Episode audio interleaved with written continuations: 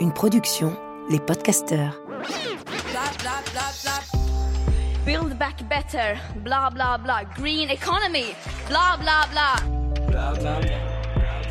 Sous les pavés la plage, voilà. Ah Je m'engage. Blah blah blah. Prendre soin de cette génération sacrifiée est devenu un impératif national. Je ne sais pas dire si nos jeunes sont déboussolés. Je pense qu'ils sont beaucoup plus exigeants que, que ne l'était ma génération. Ça, c'est sûr.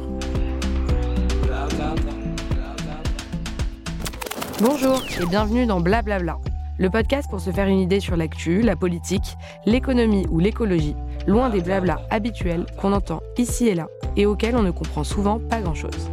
Une zone libre, un espace d'expression où on explique, on tire les fils et surtout, on apprend à se positionner. Aujourd'hui, je reçois Alexandre Jost, fondateur et délégué général du think tank La Fabrique Spinoza.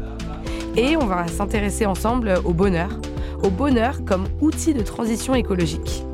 Car si on parle beaucoup des conséquences dramatiques des crises climatiques, de collapsologie, d'éco-anxiété, y a-t-il un autre récit possible, un autre moyen de parvenir à la transition? Bonjour Alexandre. Bonjour Flora. Tu es euh, ingénieur de formation, il me semble. Oui, c'est ça. Ma première question, c'est pourquoi avoir créé un think tank? Et quel est pour toi le rôle d'un think tank euh, dans la société?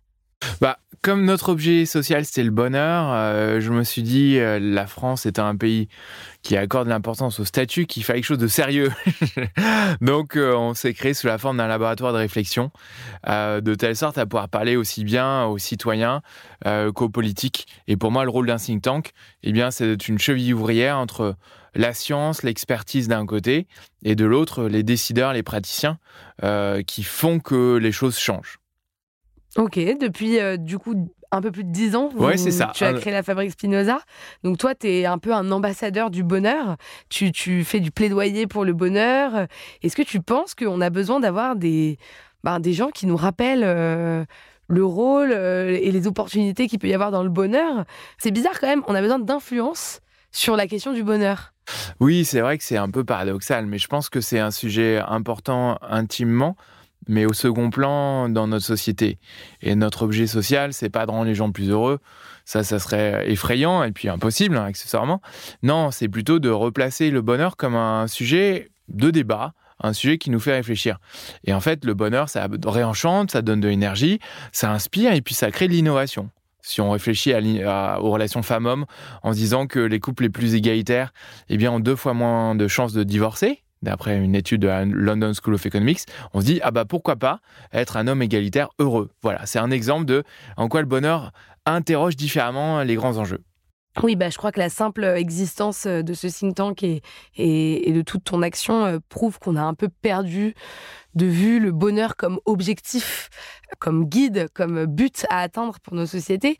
Mais donc, avant de parler de tout ça et, et de comment le bonheur euh, s'inscrit dans la transition écologique, c'est quoi le bonheur? Il y a des définitions scientifiques. euh, L'OCDE euh, préfère, aime bien parler de, de trois grandes facettes. Le bonheur euh, hédonique ou émotionnel, donc euh, prédominance de- d'ardeur, de, joie, de- d'enthousiasme plutôt que stress, colère, frustration, inquiétude.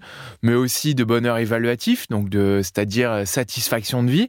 Et enfin, euh, de bonheur euh, eudémonique, euh, la bonne vie ou aspirationnel. Est-ce qu'il y a quelque chose de plus grand que moi dans la vie? Je trouve que c'est une belle définition, bien qu'elle soit scientifique. Après, à titre personnel, euh, ce à quoi j'accorde le plus d'importance, c'est la joie. Ah. Et je, moi, j'ai envie de dire que le bonheur, c'est euh, le, le, ce- c'est la joie étendue dans le temps, c'est-à-dire que ça dure aussi longtemps que possible, étendue dans l'espace, que ça aille au-delà de soi, que ça soit aussi la joie des autres, et puis peut-être étendue en intensité, c'est-à-dire que cette joie, elle aille, pourquoi pas, jusqu'à une forme de béatitude ou une forme de, transcendance. Voilà, c'est ma définition personnelle. Alors justement, euh, je crois que Simone Veil était d'accord avec toi puisque euh, elle disait cette phrase La joie est notre évasion hors du temps. Euh, Est-ce que de nos jours, quand le temps c'est justement un sujet critique dans nos sociétés. On, fait tout pour gagner du temps. Même la révolution digitale, elle nous permet quand même euh, de se faire livrer à manger, de commander euh, des choses sur Internet, de, en fait, de gagner du temps. Et, justement, c'est un peu une illusion de penser qu'on peut élargir euh, le temps et le rapport au temps. Est-ce que tu crois que cette précipitation qu'on peut imputer voilà, au digital, à la mondialisation, à l'accélération de l'économie, des rythmes économiques, est-ce que est-ce que le temps est un ennemi du bonheur? Euh, J'ai plutôt envie de dire, euh, prendre la question dans l'autre sens, comme tu l'avais commencé, en disant que la joie suspend le temps, peut-être, et que ce qui importe, ce qui importe, ça n'est pas la densité de nos activités dans une journée, mais plutôt la capacité à rendre chacune d'entre elles euh, signifiante et joyeuse. C'est pas la même chose, hein, mais qu'elle ait du sens mais pour moi, le, baromètre ultime de notre vie, c'est ce qu'il y a de la joie. Et ça, je suis pas angélique au point de croire que tout le monde peut trouver de la joie à chaque instant, parce qu'on a des conditions de vie qui sont très différentes les uns les autres. Mais pour autant, lorsque la joie se pose, Spinoza nous dit que c'est l'atteinte d'un plus haut degré de perfection de soi-même. Et on remarque tous que lorsque la joie s'empare de nous, eh bien, on est encore plus beau, encore plus grand. Et puis, quelque part, que le temps se suspend. Donc, pour moi, c'est ça le signe d'une bonne vie. Et euh, si on arrive à ressentir de la joie ou à en faire ressentir à nos auditeurs pendant ce podcast, on, a tout gagné. Parce que tout d'un coup, on a une qualité de relation eh bien, euh, émotionnelle, humaine et, et même intellectuelle qui est différente lorsque la joie est là. On parle beaucoup de, développement personnel en ce moment. Euh, c'est voilà, il y a des best-sellers en développement personnel. Euh, c'est un, gros sujet et on a l'impression que c'est une discipline assez récente et assez euh, commerciale. Enfin voilà, c'est un truc assez, je sais pas, lié au, business. Mais en fait, Spinoza, il fait déjà du développement personnel. C'est pas du tout nouveau comme truc. Bah, tu, as raison. je pense que le développement personnel c'est l'envie de grandir. Euh, et donc ça, ça a existé à, toutes les époques. On, en parle plus euh, depuis, euh, je ne saurais pas dire, peut-être 20 ans, depuis qu'on s'émancipe, qu'on prête plus d'attention à l'individu qu'au collectif. Donc ça, c'est, comment dire, l'effet positif d'un effet négatif. ce, qui, ce qui change aujourd'hui, c'est premièrement que le développement personnel peut s'inspirer de la science, donc nous, on aime bien parler de psychologie positive, qui est euh, l'étude des mécanismes de l'épanouissement humain. Euh, donc, on est capable de dire ce qui marche et ce qui marche pas, au-delà de l'histoire de euh, Lady Gaga et de sa vie, qui nous explique comment elle a réussi, elle a vu la lumière. Et ce qui change également, c'est qu'on comprend que le développement personnel a besoin d'être aussi un développement collectif. Et là, je me réfère à un livre de Gaël Brûlé, qui s'appelle Petite mythologie du bonheur, et qui nous dit, en fait, il faut aller chercher un développement qui soit au service bah, de la société. Parce que se développer tout seul le matin en méditant, c'est très sympathique, mais si on ne se demande pas en quoi ça sert sa famille, euh, ses collègues, euh, la société au sens plus large, alors on est juste replié sur sa bulle. Alors justement, ça c'est une bonne, euh, une bonne transition. Euh, est-ce que tu penses que euh, le bonheur peut influencer nos sociétés d'un point de vue euh, systémique? Et est-ce que tu, bah, tu fais clairement la connexion entre le développement individuel et le développement collectif, l'émancipation individuelle et l'émancipation collective? Est-ce que quand on s'engage pour la transition écologique, du coup, on, participe? Enfin, est-ce qu'en en, participant aux transitions de la société, on participe aussi à sa transition personnelle vers une vie plus joyeuse, heureuse? Euh, Je t'ai un peu posé deux questions en une, mais, vas-y une après l'autre si tu veux. Ah, sans, sans, doute, hein, je pense que la phrase de, de, Gandhi, euh, on, on, se la répète souvent, hein, soit le changement que tu veux voir advenir dans le monde. Donc, euh, c'est un, miroir. participer à la transformation du monde, c'est se transformer soi-même. Mon propos est absolument pas religieux et pour autant, j'aime bien me référer au concept euh, bouddhiste. Euh, la Farisusa est, est, laïque, hein, soyons clairs. Euh, et pour autant, il parle de petits véhicules et grands véhicules. Je me transforme pour mon bien et c'est le petit véhicule et je vois que derrière ça transforme le monde, ou euh, le grand véhicule c'est la voie par laquelle je cherche à ce que le monde soit meilleur et ce faisant je m'aperçois que ça me transforme. Donc euh, après, soyons pas du tout angéliques, il faut être, euh, c'est être privilégié que de pouvoir s'interroger sur la transformation du monde. Quand on est en difficulté à, à payer son loyer ou son essence en ce moment, que les enfants, il faut aller courir pour aller les chercher, qu'on a deux métiers, un de jour, un de nuit, on n'a pas le temps de se préoccuper de, la transformation du monde. Donc, le propos que je tiens est une invitation pour ceux qui s'estiment pas trop mal lotis à se dire on trouvera du sens, on aura le sentiment de participer à quelque chose de plus grand que nous. C'est l'une des définitions de la transcendance. On sera un être humain décuplé si on contribue eh bien, à un monde meilleur et ça nous transformera de l'intérieur également. Est-ce que le bonheur euh, est un privilège? C'est clairement un privilège. Moi, j'ai lancé la Fabrique Spinoza parce que, pour plein de raisons, mais parce que je me demandais, mais qu'est-ce qui fait que j'ai la chance d'être quelqu'un de joyeux Et après avoir pas mal étudié le sujet, individuellement et avec mes collègues, euh, j'ai des réponses personnelles et je vois que c'est parce que j'ai des bons gènes. On estime à plutôt 30% euh, la contribution génétique euh, au, à l'épanouissement, parce que j'ai été beaucoup privilégié et protégé euh, par mes parents et puis euh, socio-économiquement. Et ça, on estime que ça contribue à 10% à l'épanouissement euh, personnel. Et puis, quoi d'autre hein, J'ai, oui, de l'amour, un privilégié. Puis j'ai choisi un projet qui me, qui me faisait du bien. Donc, mais d'après la chercheuse Sonia Lyubomirsky, euh, ça s'écrit comme ça se prononce, avec des Y partout, eh bien, 40%, euh, serait à notre main. 40% serait une question de décision, de choix et de regard sur le monde. Et en même temps, une fois qu'on a dit ça, on n'est pas tous libres de faire euh, des choix adéquats dans notre vie parce qu'on est trop contraint, trop inquiet, trop effrayé. Donc le bonheur, reste, un, privilège. Ah ouais, mais du coup, la partie génétique, c'est, euh, on est quand même un peu conditionné à être heureux ou malheureux dans sa vie. Si c'est 20%, euh, t'as dit? 30%.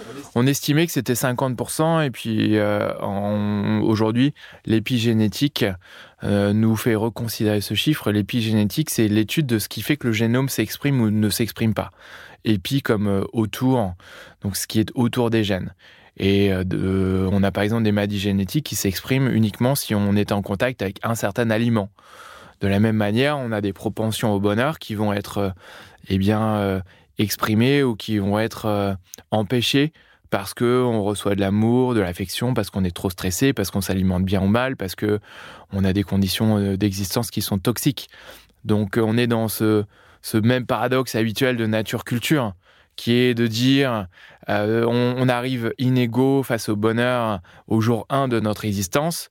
Deuxièmement, on a un environnement qui nous favorise ou pas. Mais troisièmement, quand même, euh, cri d'espoir.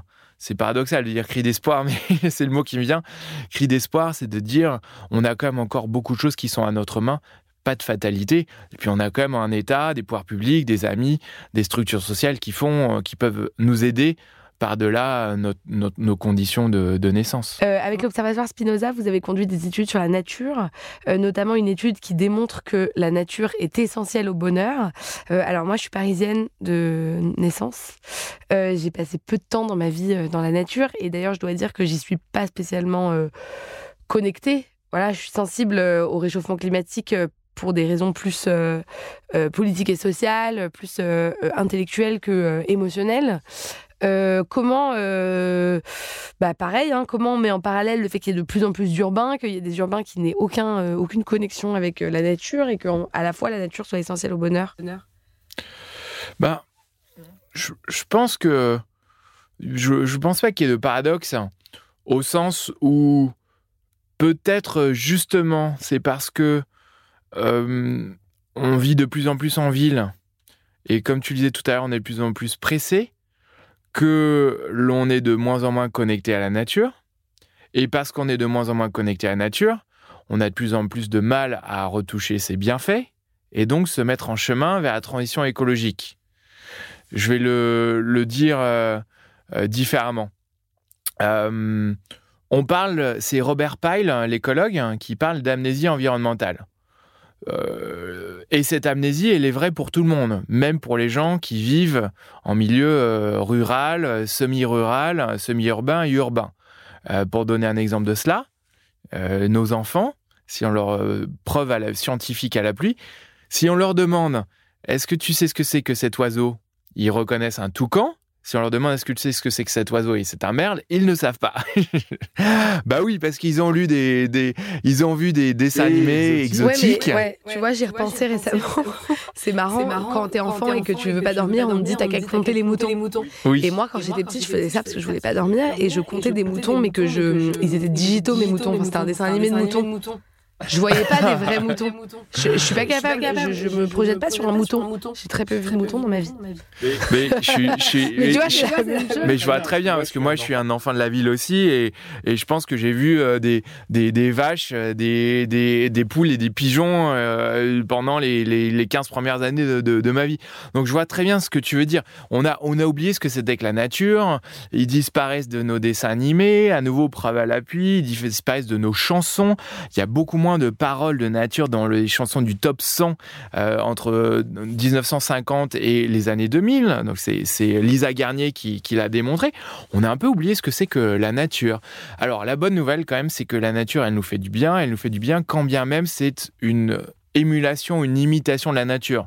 Donc quand tu comptes tes moutons et que tes moutons ils ont une tête de dessin animé, ils te font quand même du bien. Euh, si tu as une image de plante sur un écran, ça te fait moins de bien, mais ça te fait quand même du bien euh, parce que, eh bien, le cerveau est intelligent, mais il se fait berner. Et de temps en temps, il va se dire, ah bah, c'est comme quelque chose de vivant, c'est quelque chose qui me fait du bien. Les disciplines dont on parle là, c'est la biophilie, c'est la rencontre de la neuroscience, de, de l'architecture, du design, de la biologie, et ces disciplines établissent l'hypothèse, confirment l'hypothèse biophilique, c'est euh, le vivant, c'est bon pour nous. On est euh, fait partie du vivant et on a besoin de luxuriance, de foisonnement autour de nous pour nous faire du bien. Donc quand on est en ville, pour revenir à ta question, eh bien, on peut se reconnecter à la biodiversité ordinaire on peut. Euh, moi, je. C'est quoi la Bah, bah euh, moi, je me suis mis à l'ornithologie pendant le confinement. C'est quoi l'ornithologie? bah, L'ornithologie, c'est l'étude des oiseaux. Parce que ben, mon, mon, fils avait quoi? Il avait un an et demi peut-être. Et donc, il avait un imagier sonore, un imagier sonore avec des rossignols, des mésanges. Et j'ouvrais la fenêtre pour entendre les oiseaux parce que c'était l'une des rares choses un peu cool qu'on puisse faire pendant le confinement. Et j'entends des oiseaux. Donc j'ai téléchargé le Shazam, bird.net, le Shazam des oiseaux. J'ai commencé à essayer de reconnaître euh, le, la fauvette à tête noire, etc. Et donc en fait, on a autour de nous de la biodiversité qu'on ignore. On a euh, le nombre d'espèces dans un parc, même dans un square euh, urbain, il est fascinant. c'est le son, euh, c'est euh, l'odeur. Euh, on a quand même une odeur de terre mouillée. si on, traverse un, square d'un milieu urbain. Et je pense que pourquoi, pourquoi est-ce qu'on parle de tout ça? On parle de tout ça parce qu'on a besoin d'être heureux et on a besoin de retrouver un chemin écologique. Donc, pour encapsuler la question que tu me poses, Flora, la nature, même dégradée, même imitée, on en a besoin émotionnellement on en a besoin physiologiquement. Si on a 10 arbres dans son pâté de maison, c'est possible, même en milieu urbain. On sait qu'on a un gain d'espérance de vie de 7 à 8 ans. Espérance de vie en bonne santé. En tout cas, recul. C'est fou. Hein. Euh, les gens qui ont de la végétation à proximité, eh bien, on estime qu'ils ont un taux de mortalité réduit de 8 à 12 on n'est pas du tout dans l'épaisseur du trait. Et ça, c'est des études fascinantes qui ont été faites sur 10 ans avec un million de personnes, des satellites de la NASA qui vont regarder la quantité d'espace vert autour de nous, qui vont le croiser avec des données de santé publique. Donc c'est du solide et c'est publié dans des revues euh, type euh, Lancet. Donc aujourd'hui, on peut vraiment dire, on l'a un peu oublié, mais le vivant, mais c'est tellement bon pour nous. Quand on demande aux gens, quand on demande aux gens, euh, qu'est-ce que vous aimeriez faire pour vous sentir bien? Vous relaxez. Si vous êtes à l'intérieur au bureau, ils sont 95% à répondre j'aimerais sortir. Parce que dehors, il y a la pluie, il y a le soleil, il y a un petit chant d'oiseau, il y a un pigeon qui est un peu moche, mais c'est quand même du vivant. Donc voilà, le cri que je, deuxième cri que je porte, c'est euh, pour retrouver l'envie de protéger la nature, il faut l'aimer, mhm. et pour l'aimer, il faut la toucher. Ah, ça c'est intéressant.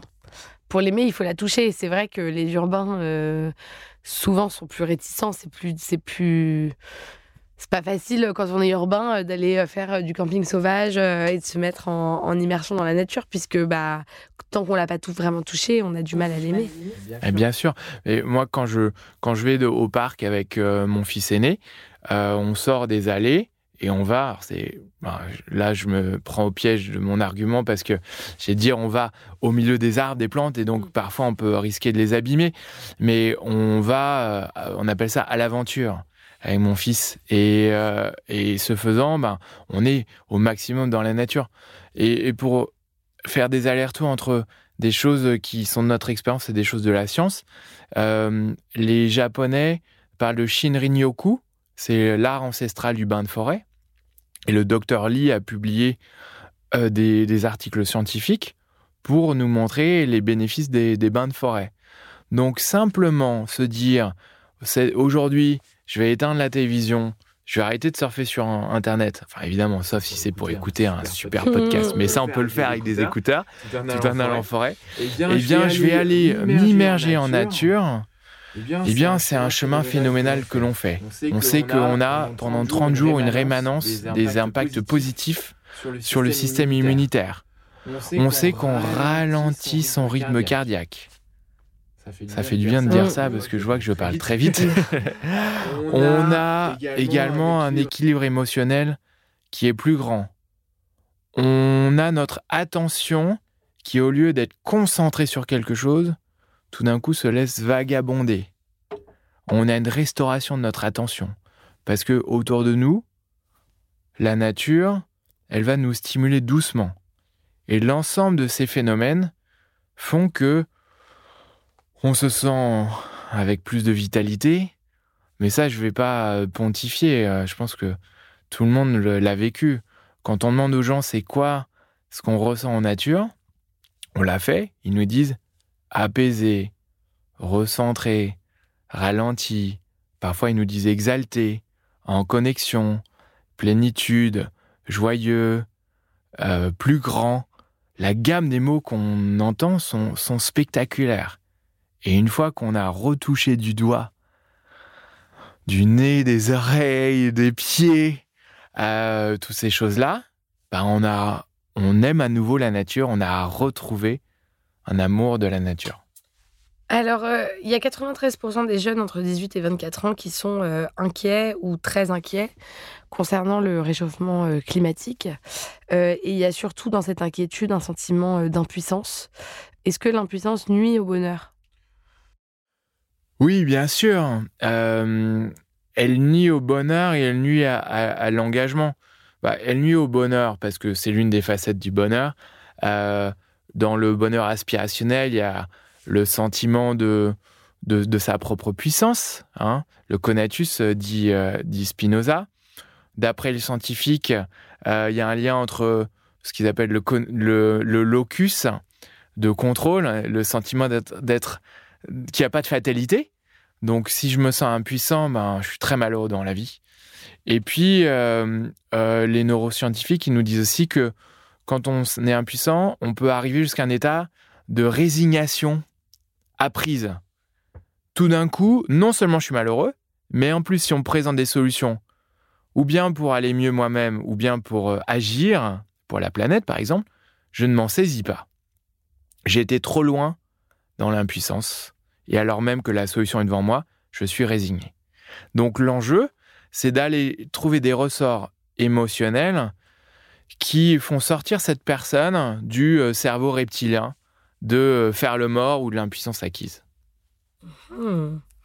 Et tu vois, il y a beaucoup de gens qui parlent de, révolution écologique. Enfin, on voit bien que pour changer de système, il va falloir un moment une bascule. Euh, que certains appellent révolution. Je ne sais pas si on souhaite qu'il y ait une révolution, mais, mais en tout cas, dans les récits de révolution, on parle plutôt de colère, de rage.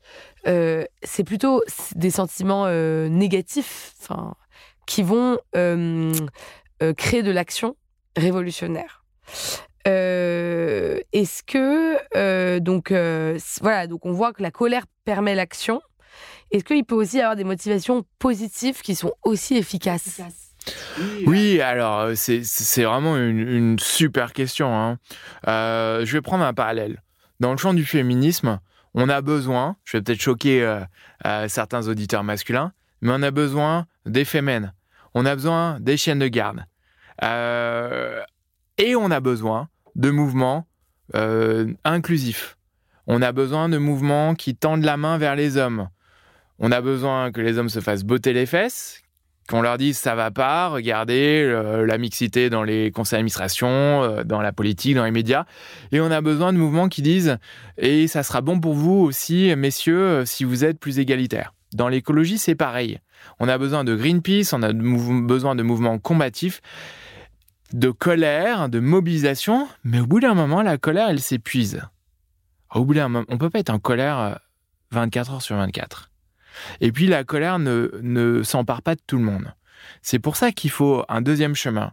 Un chemin qui dise à ceux qui ne sont pas habités par cette émotion-là, ou ceux qui en sont sortis et qui sont épuisés, eh bien, est-ce qu'il n'y a pas une autre manière de se sensibiliser et de s'engager?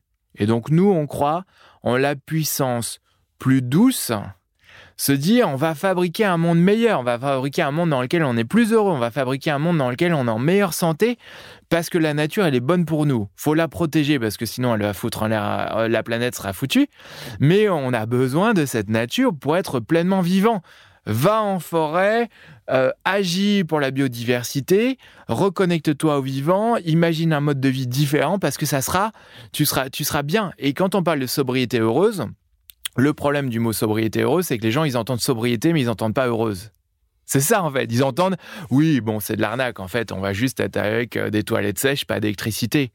Non. Est-ce que on peut imaginer un mode de vie dans lequel on met l'accent sur les biens relationnels. Mais, tu vois d'ailleurs le mot heureux, excuse-moi, je te coupe, oui. il, est, il, est, quand même souvent euh, un peu raillé par les gens qui. Euh, je me, je me, ça me fait penser, il y a quelques années, Alain Juppé qui était en campagne, il avait parlé d'identité heureuse. Et tout le monde s'était moqué de lui.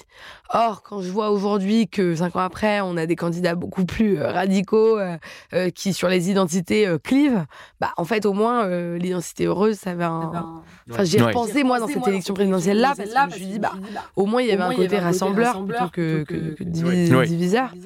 Euh, mais en fait, c'est vrai que le mot heureux, euh, il sonne un peu euh, super, pas superficiel, mais un peu léger. Euh, c'est difficile euh, de faire entendre. Et, d'ailleurs, je vois que tu me réponds souvent. Euh, c'est pas évangélique, c'est pas angélique.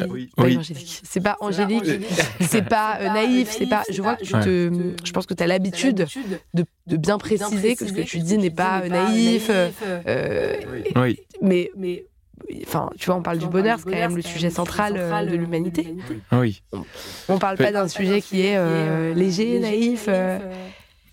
Mais tu as raison, tu as raison. Euh, le, ce mot ne, ne, ne, fait pas envie à tout le monde. Il peut ne pas faire envie. Et d'ailleurs, toi, tu es ingénieur. Souvent, c'est aux ingénieurs et ce genre de formation intellectuelle à qui ça fait pas envie, non Oui, c'est vrai, c'est vrai.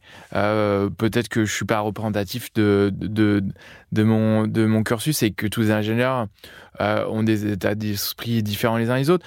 Mais je, je pense que il faut, il faut que les mots euh, soit des passerelles plutôt qu'ils ne clivent. Et je pense que chacun trouvera un ressort qui le fait agir. Nous, on utilise le mot bonheur parce qu'on pense qu'il il peut donner de l'énergie.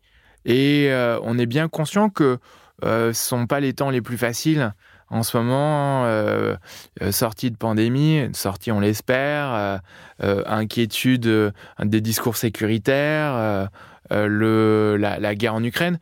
Donc peut-être que ce mot n'est pas susceptible de donner de l'énergie à tout le monde. Mais pour ceux euh, pour qui c'est le cas, eh bien allons-y. Euh, choisissons le mot qui nous va. Peut-être se dire que eh bien, la transition écologique est non seulement compatible, mais favorisée par le fait de chercher une vie qui nous fasse du bien, une vie plus équilibrée, une vie plus harmonieuse. que chacun trouve son mot, mais pour donner un exemple très concret, euh, on est plus heureux quand on a passé deux heures avec un ami à euh, vivre euh, un, un beau moment, un chouette moment, un moment joyeux, que quand on a passé deux heures à choisir des articles à commander euh, que ce soit des vêtements ou autres, et qui arriveront chez soi euh, 24 heures plus tard parce qu'on a eu une impulsion. Voilà. Ou qu'on est resté deux heures à regarder un truc à la télé. Je pense que c'est ça le vrai message. Et que se connecter à la nature, c'est c'est refaçonner ses besoins et ses envies. Aller en forêt, c'est preuve à l'appui en ressortir en ayant envie de plus de socialisation, en ayant envie de plus d'humanité. Et derrière, consommer des biens relationnels, voir des amis plutôt que d'acheter des biens matériels. C'est ça le, ce qui fait que tout ce discours est cohérent. Mhm. Et alors, euh, juste avant cette question, on parlait de, révolution, de, colère comme préalable à l'action. Euh, moi, je connais beaucoup d'activistes euh, écolos qui sont euh, très mobilisés et, qui font avancer euh, les problèmes, hein, je- j'espère, euh, qui ont aussi parfois, malheureusement, euh, beaucoup d'éco-anxiété euh, en eux. Euh, Est-ce que tu penses que quand on est... euh, et il y, a- y a deux- réflexions. La première, c'est que les révolutions, si on regarde 1789 par exemple, bah, elles sont quand même très sanglantes. Donc euh, à quoi bon préparer des futurs désirables si on a des présents pourris Enfin, tu vois, déjà, c'est quand même. Il y a des gens qui n'ont pas de deux poids deux mesures dans leur activisme écologique et qui se disent, ben voilà, en fait, parfois pour leur fin qui est la transition écologique, bah, il y a des moyens qui vont être hyper dommageables. Donc parfois, euh, ben, voilà, comment on équilibre ça? Et, euh, et la deuxième chose, c'est est-ce que tu penses qu'on est moins performant quand on est éco-anxieux? Et est-ce que tu penses que quand on est trop euh, en colère, euh, trop en, en- en compréhension émotionnelle des enjeux, on, on devient moins performant?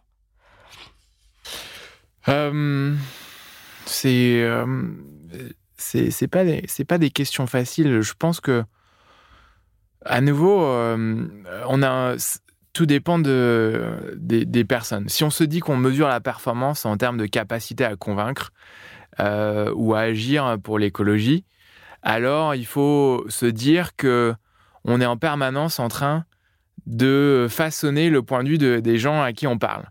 Et donc, on va parfois en bousculer certains parce qu'on est en colère révolutionnaire et on va réussir à me faire bouger. Moi, j'ai été très influencé par une collègue, euh, Cécile, qui euh, m'a m'a botté les fesses. Et euh, euh, du style à aller voir ma poubelle, euh, voir ce que je recyclais ou pas. Donc, et en même temps, c'est euh, la présidente du conseil euh, scientifique de l'Office français de la biodiversité euh, qui dit qu'on a tous des parcours socio-biographiques différents. Il y a des personnes qui seront euh, plus sensibles à de l'empathie, de la compréhension, et, euh, et vis-à-vis de qui il faudra plutôt dire alors dis-moi, c'est quoi ta vie aujourd'hui? Ok, tu dis que tu peux pas diminuer euh, le nombre d'avions que tu prends euh, parce que tu es un businessman.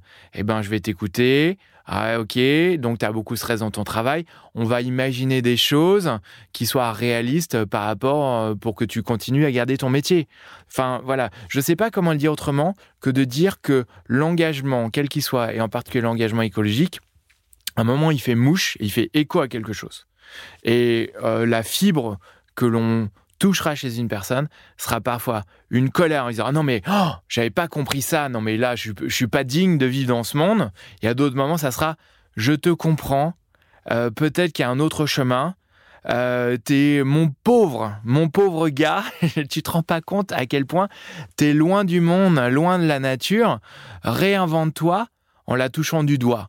Et après en revanche agis. Euh, et ça, c'est peut-être un, un truc qu'on pourrait aborder ensemble. C'est quoi les solutions? Euh, Une fois qu'on a, si on croit au chemin que proposait Farid Spinoza, se reconnecter au vivant, mais euh, je fais comment? Je fais comment pour agir?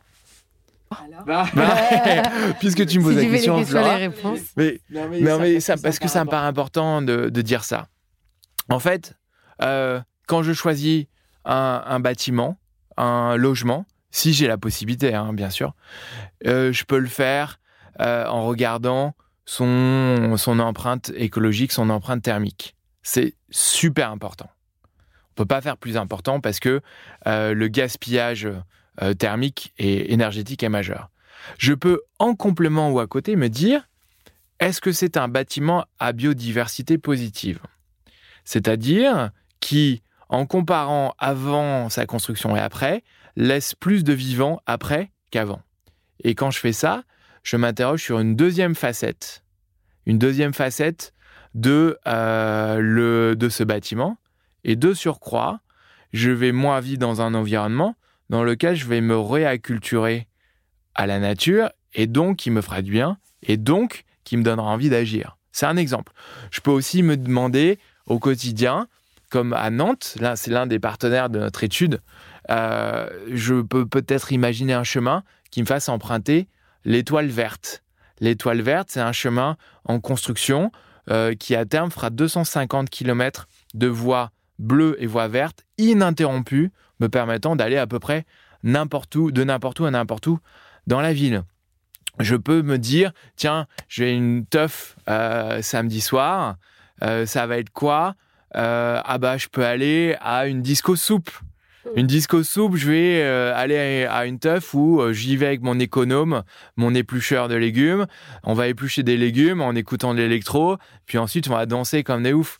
Et, et tout ça, pour moi, c'est une manière de dire que je peux construire des chemins où je me réaccoutume à la nature et en même temps, je regoute à des besoins différents, je me refaçonne, je refaçonne mes préférences de telle sorte à ce qu'elles soient joyeuses et plus conformes aux besoins de notre planète. Comment on donne envie aux gens d'aspirer au bonheur?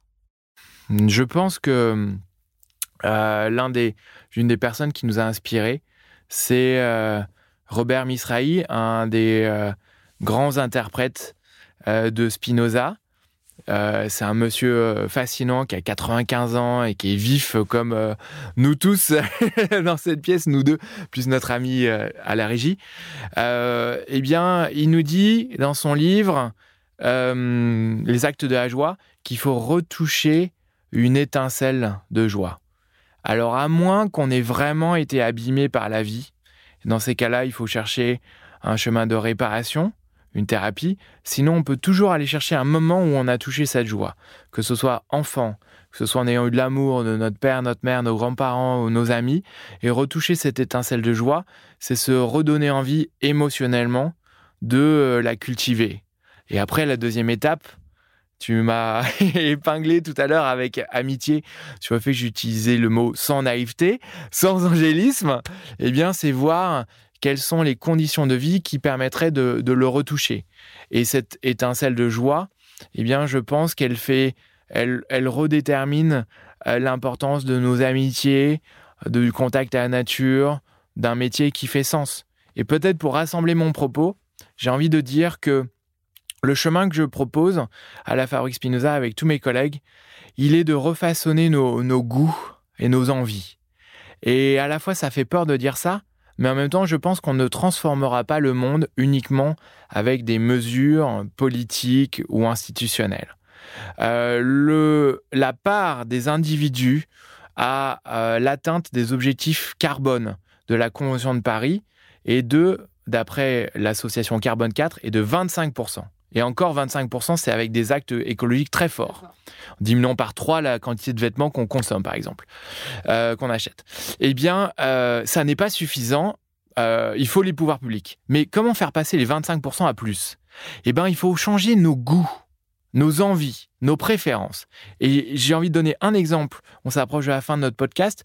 Quand on va sur un glacier, quand on est dans une forêt avec des arbres très verticaux, tout d'un coup, on ressent ce qu'on appelle la fascination. Le O, A-W-E, l'émerveillement, euh, cette admiration folle pour la nature. Et quand on a vécu cette expérience-là, en fait, derrière, preuve à l'appui, on se sent plus petit. On se sent appartenir au vivant.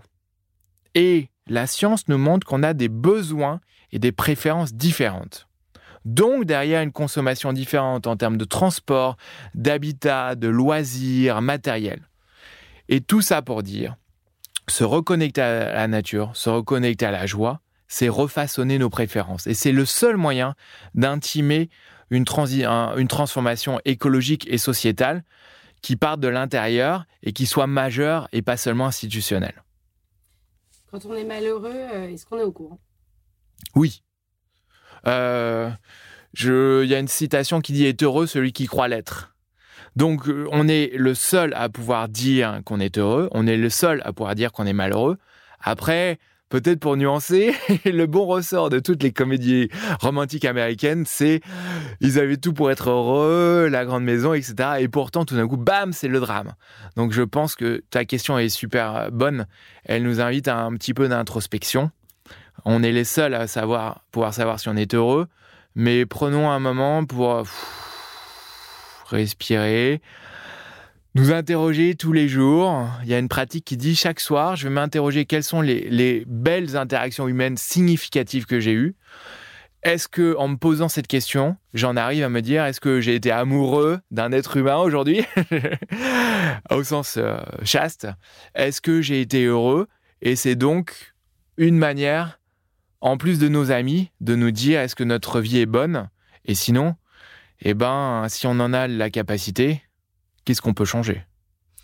Si euh, il y a des, des- personnes qui nous écoutent, qui euh, en, en- en écoutant se demandent si eux sont heureux, se posent des questions et, et comment on leur donne des clés là avant de, avant de se quitter, euh, euh, qu'est-ce qu'ils peuvent lire Déjà le, site de la Fabrique Spinoza est super riche, je l'ai consulté avant ce podcast donc je vous le recommande.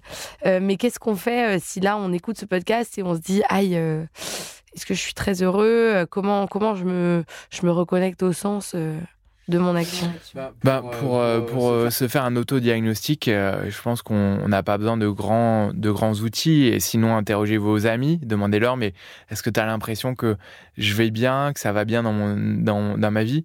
C'est une blague, hein, c'est deux psys qui se croisent, il y en a un qui dit à l'autre alors comment je vais? Donc on, peut- on peut demander à ses amis. Mais sinon, vous pouvez euh, déjà pour savoir comment ça va au travail, en cas où vous avez un doute sur la souffrance, il y a un outil qui s'appelle le CBI, Copenhagen Burnout Inventory, qui est libre en ligne. 10 questions ou 15 pour savoir euh, via une note si on est au bord du burnout. Donc c'est important de dire ça pour ceux qui nous écoutent qui vont pas si bien. Et sinon, vous pouvez aller sur le site de la Fabrique Spinoza ou sur Google et taper PIB du bonheur ou indicateur trimestriel du bonheur des Français. Et vous trouverez après un petit cheminement, eh bien, un, euh, un questionnaire en 40 questions qui évalue son degré de bonheur, euh, l'éducation, le logement, euh, les amis, le travail, et qui le compare à une moyenne nationale. Donc c'est une manière de faire un autodiagnostic. Super. J'ajoute sur la question du sens, notamment du sens au travail, euh, un outil que j'aime beaucoup qui s'appelle l'Ikigai, euh, qui est accessible aussi gratuitement euh, en ligne euh, et qui vous permet de voir si vous êtes euh, aligné. Voilà. Et ben merci beaucoup euh, Alexandre. J'espère que euh, toutes ces leçons sur euh, le bonheur et la transition écologique permettront à celles et ceux qui nous écoutent de se positionner, puisque c'est l'objectif de blablabla. Et évidemment, vous l'aurez compris, quand on parle de transition écologique et sociale, c'est beaucoup plus vaste que ce qu'on pourrait imaginer. Et, et l'émission que vous venez d'entendre en est un bon exemple. Merci. Merci Flora et devenez des passeurs du bonheur si vous le voulez sur notre site. Merci pour ta joie Flora. 嗯。